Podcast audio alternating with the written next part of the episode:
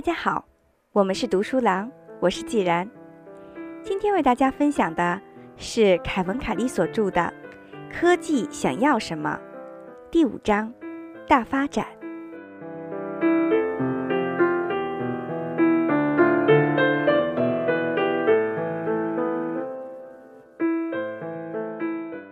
我们接着为大家分享上一段结尾所提到的未来三百年。世界人口状况系列报告。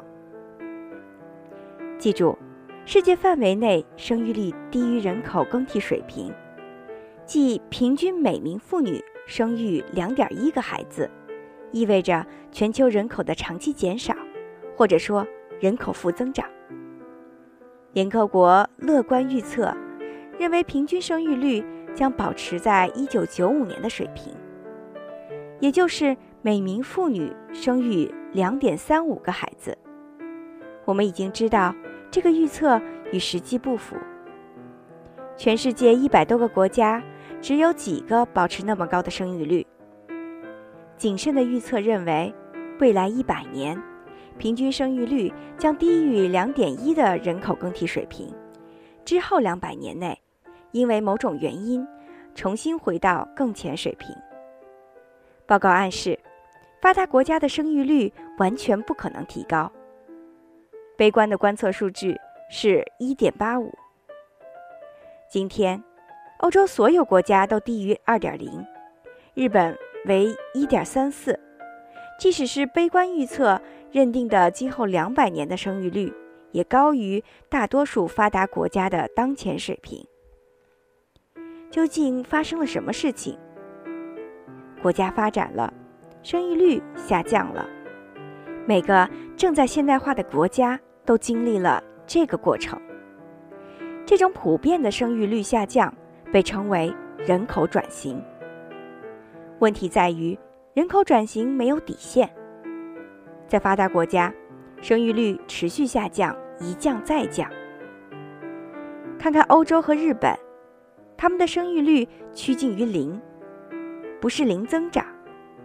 多年前，他们已经达到了零增长，而是零生育。事实上，多数国家，甚至包括发展中国家，生育率都在下降。世界上有近半数国家的生育率已经低于人口更替水平。换句话说，人口增加导致财富增长之后，生育率下降，人口减少。这也许是严格控制指数级发展速度的。动态平衡反馈机制也有可能是错误的。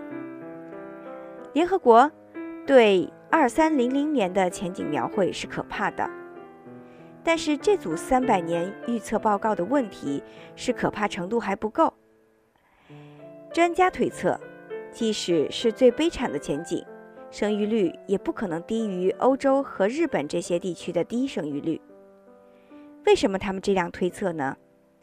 因为此前从未发生过，可是这样的繁荣水平自然也从未出现过。迄今为止，所有证据表明，财富增长会降低生育率。如果全球生育率持续降低，发达国家达到每名妇女生育两点一个孩子的人口更替水平以下，发展中国家达到两点三个以下。会出现什么状况呢？更替水平仅仅是维持零增长，也就是保证人口不减少所必须的。二点一的平均生育率意味着很大一部分妇女为了抵消无子女和只有一到两个孩子的妇女造成的损失，不得不生育四个或五个子女。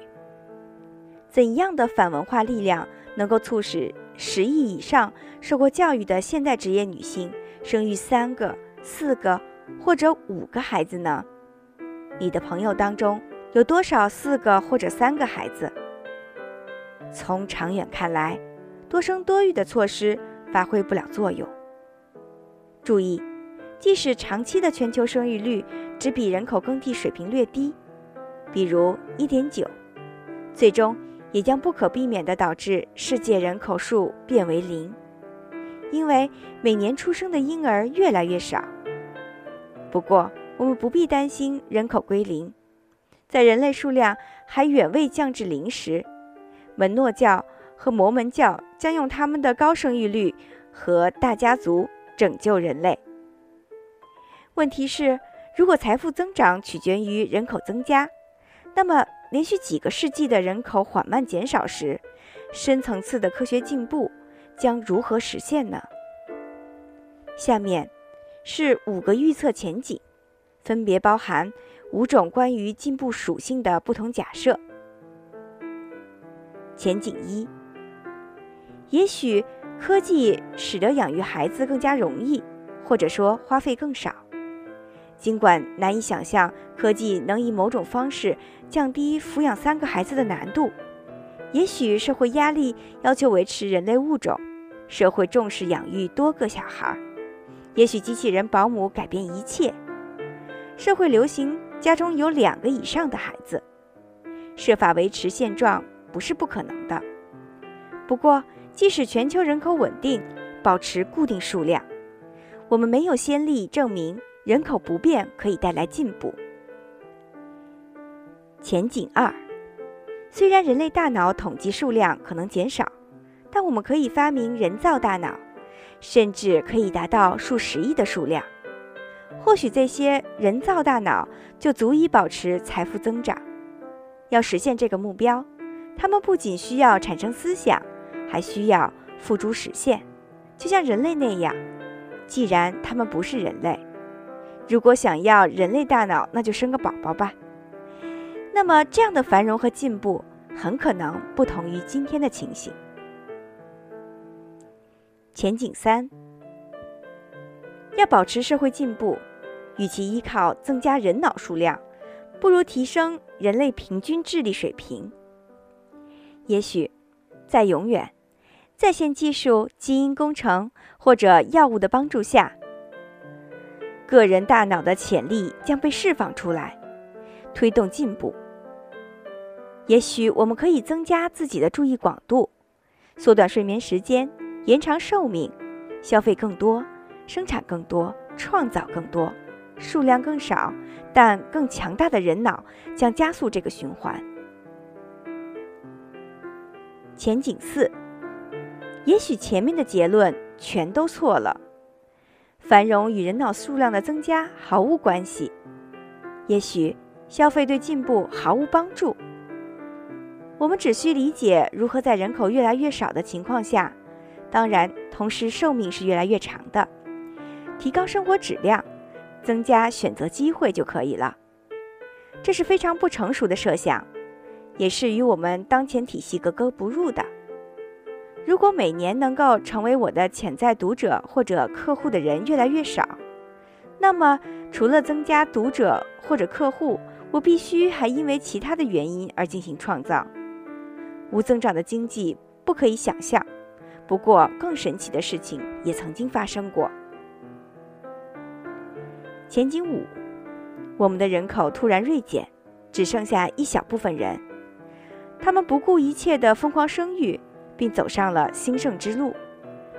世界人口剧烈波动。如果繁荣仅仅来自人口增长，那么在下个世纪，进步将自相矛盾的自我减速。如果进步的成因并非人口增长，我们有必要确定它的成因，这样当人口峰值过去之后，我们仍然能够继续繁荣。我将社会进步历程描述为人的意识推动的结果，不过还没有提到这样的关键事实，即人类对能源的使用按照同样的向上曲线而变化。近两百年来的加速进步，无可置疑的驱动力是指数级增长的廉价丰富的能源。工业时代露出曙光时，社会发展开始起飞阶段。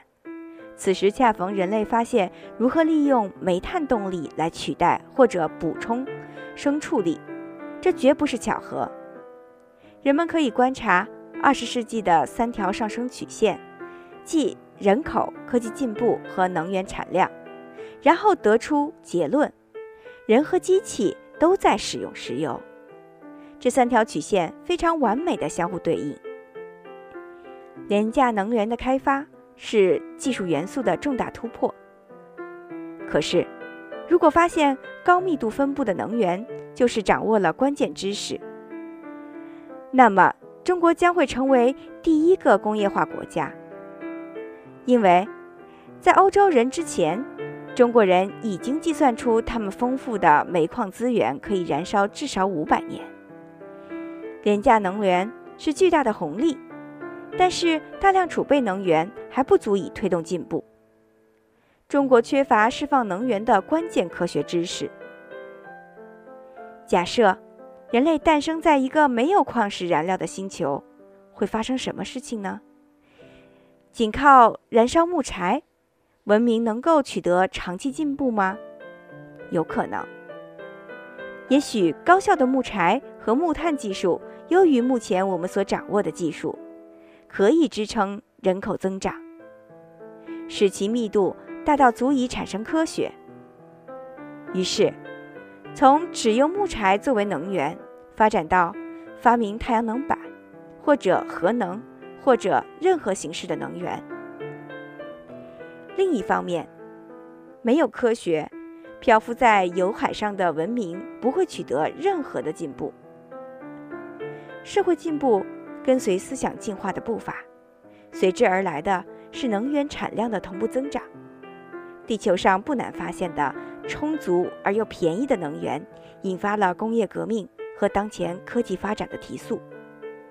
但首先，技术元素需要科学揭开煤炭和石油能量转化的奥秘。在共同进化的舞蹈中，人类思维成为廉价能源的主导者，使之为数不多、不断增加的人脑提供足够的养分。这催生了更多的科技发明，反过来消耗更多的廉价能源。这种自我放大的循环产生了三条上升的曲线，分别代表技术元素的三个方面：人口、能源使用和科技进步。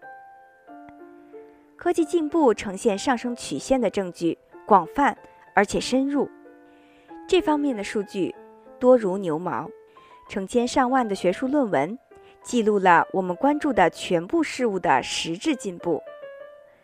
这些测试数据的曲线一般指向同一个方向，向上。十年前，朱利安·西蒙从他们集合中引出下面这些著名预测。这些是我最重要的长期预测，前提是没有全球性的战争或政治动荡。一，人类寿命会超过现在。年轻人的死亡人数下降。二，世界各地家庭收入将增加，生活水平提高。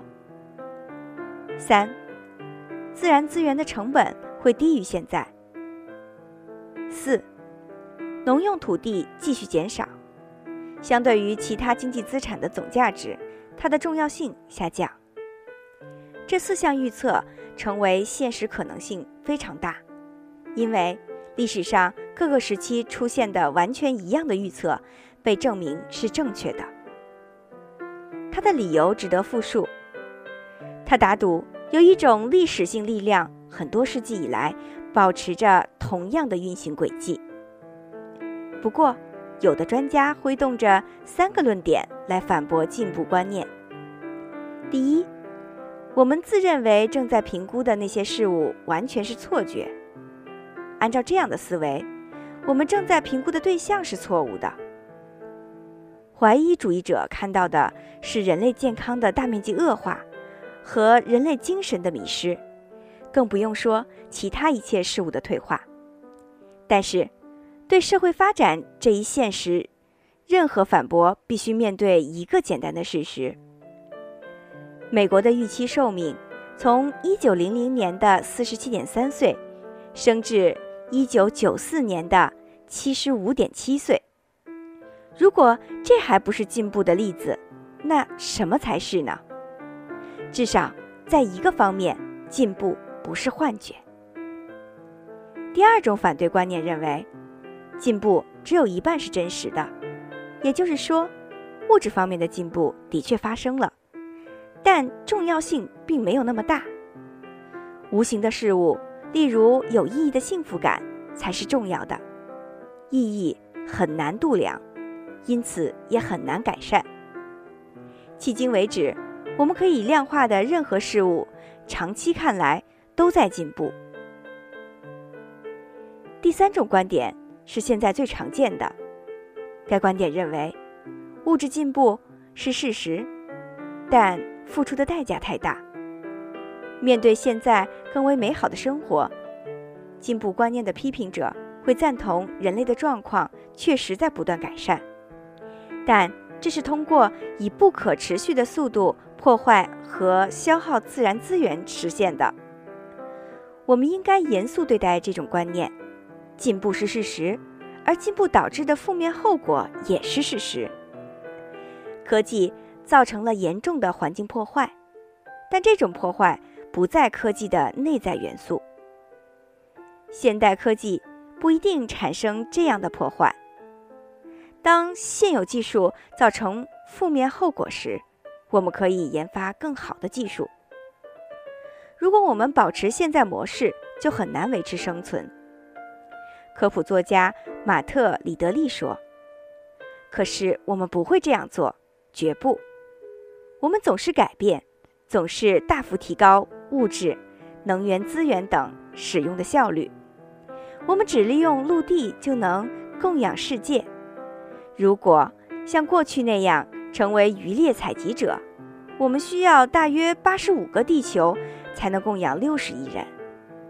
如果回归早期的刀耕火种的农业社会，养活人类需要整个地球，包括所有海洋资源。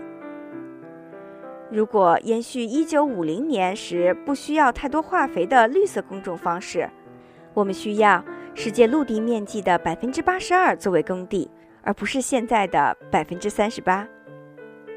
我们不会一成不变，我们处理明天的问题，用的不是今天的工具，而是明天的工具。这就是我们所说的进步。明天也会有问题，因为进步不代表乌托邦。人们很容易把进步主义误解为乌托邦理想，因为除了乌托邦，不断增加的永无止境的进步还能发生在哪里？遗憾的是，这种误解混淆了方向和目标。科技尽善尽美、不受玷污的未来是达不到的，而作为机会持续增加这一过程的终点，未来不仅是可以达到的，而且。正是我们现在前进的方向。我更欣赏生物学家西蒙·康维·莫里斯的总结：进步不是绝对乐观主义者制造的某种有害副产品，它就是我们实际生活的一部分。进步是实实在在的，创造物质世界的可能是能量流和无形思维的扩张，而进步则是物质世界的重构。虽然现在是人类在推动进步，但这个重组过程很久以前就开始了，其形式为生物进化。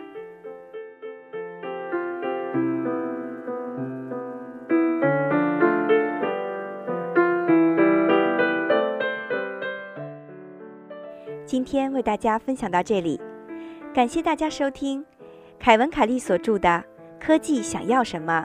第五章，大发展的最后一小节，在下一次，我会和大家分享第六章，注定的发展方向，敬请关注。我是既然，我们是读书郎，谢谢收听，再见。